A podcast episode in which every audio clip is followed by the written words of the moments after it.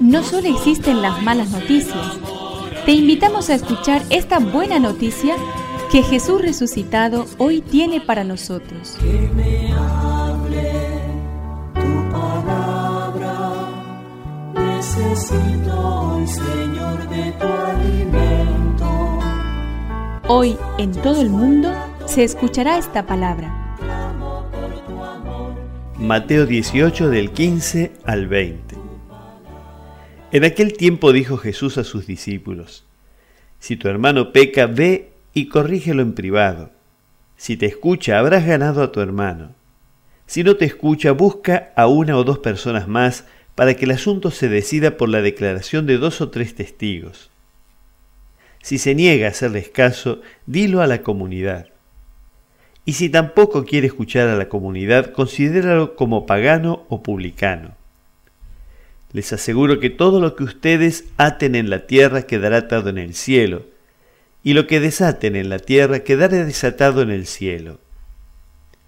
También les aseguro que si dos de ustedes se unen en la tierra para pedir algo, mi Padre que está en el cielo se lo concederá.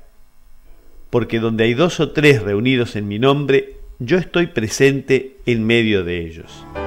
Que me aliente tu espíritu, necesito que me llenes de valor. Si algo nos falta en el día a día, es el perdón como estrategia de reconciliación.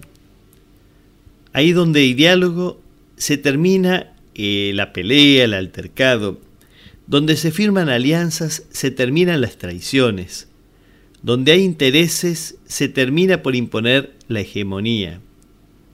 No, es el amor lo que puede superar las diferencias y cicatrizar las heridas que deja el rencor.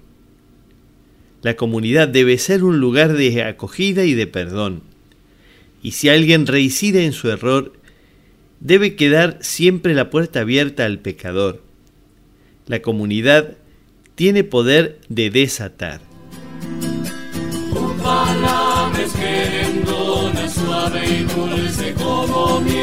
Es una contribución de la parroquia catedral para este año misionero diocesano.